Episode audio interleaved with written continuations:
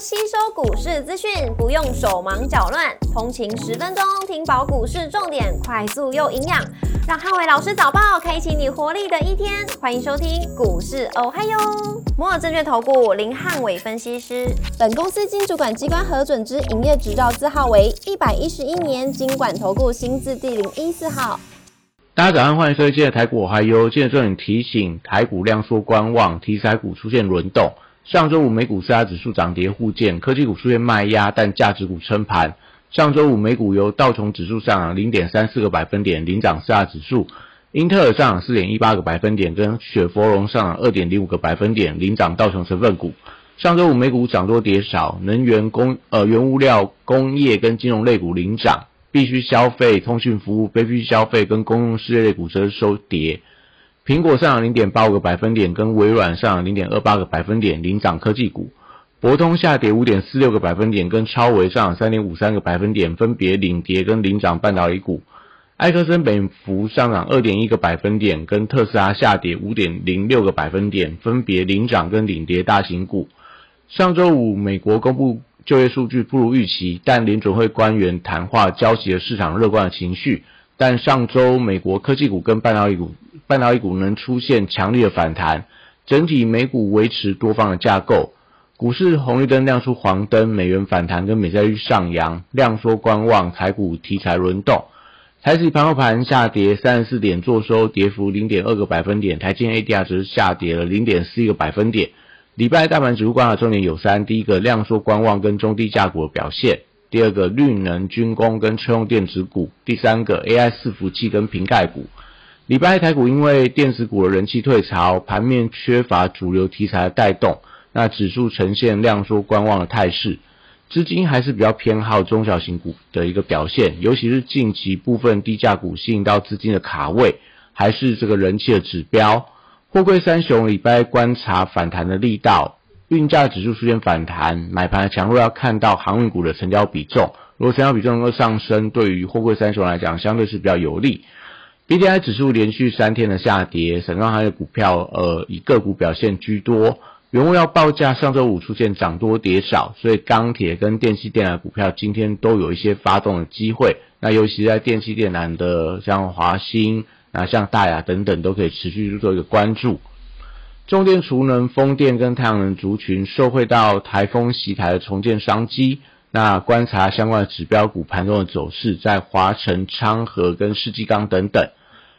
呃，生技股的部分，因为短线上可以看到防疫跟新药题材股的一个表现，欧美新变种病毒在肆虐当中，可以持续关注后续扩散的力道，对相关的防疫族群，我觉得会有一定的一个推升力道，像上礼拜康拉香、毛宝。然后甚至像口罩的恒大，然后检测试剂的这种所谓泰博啊，然后 A B C K Y 等等，我觉得都是可以留意到，他们是受惠到比较疫情的一个相关的股票。那汽车零组件族群，因为特斯拉的一个股价出现拉回，所以今天会稍微比较出现一些涨多的卖压。那可以留意到，在 M 族群的部分，受惠到台风后的维修需求，短样会有比较续强的一个表现，在类似东阳啊、地保这些和 M 零组件的部分。观光族群跟文创股八月份营收多数也是相当的亮眼，所以可以留意到财报前的一个表现空间。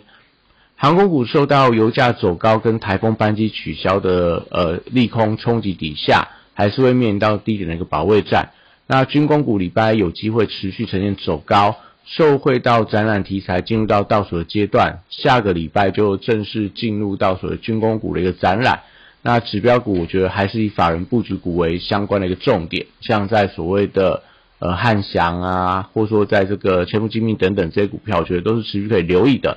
那礼拜一电子股还是由这个个别题材股发动，那零零五零新增的四档的成分股的走势，会影响到相关族群的反弹力道。高价股礼拜还是先以这个尾影为关键的指标。新纳入到零零五零的利多消息，呃，对抗到法人听损的卖压，连带到影响呃整体高价股跟 AI 族群的反弹力道，也代表今天尾影如果说零零五零的一个新增成分股让它股价能够强弹的话，那今天 AI 族群的一个买气就会出现增温的一个现象。笔电族群呃礼拜持续观察广达跟伟创，因为短向筹码比较凌乱，所以呃会出现震荡加剧的现象。受惠到 A 呃美股 AI 族群的续强，可以先观察能不能守稳中期的均线支撑，也就是今天不管是伟创能不能守稳季线，广达能不能守稳月线的关卡。那伟创也被新纳入到零零五零的成分股，看今天的买气有没有一些呃加强的一个现象。散热板卡、PCB 机壳跟网通族群上周也通通都出现了卖压之后，那现阶段回归到个股表现居多。短线上还是以智邦跟网通族群，因为受惠到法人买盘相对比较强势。那智邦也是被纳入到零零五零的成分股，一样也在今天可以稍微去留意它盘中的表现。那台积电持续在月线上下震荡，但在八月份营收公布之前，我觉得因为预期八月份营收有机会出现成长。那台积电是有机会出现反弹的走势，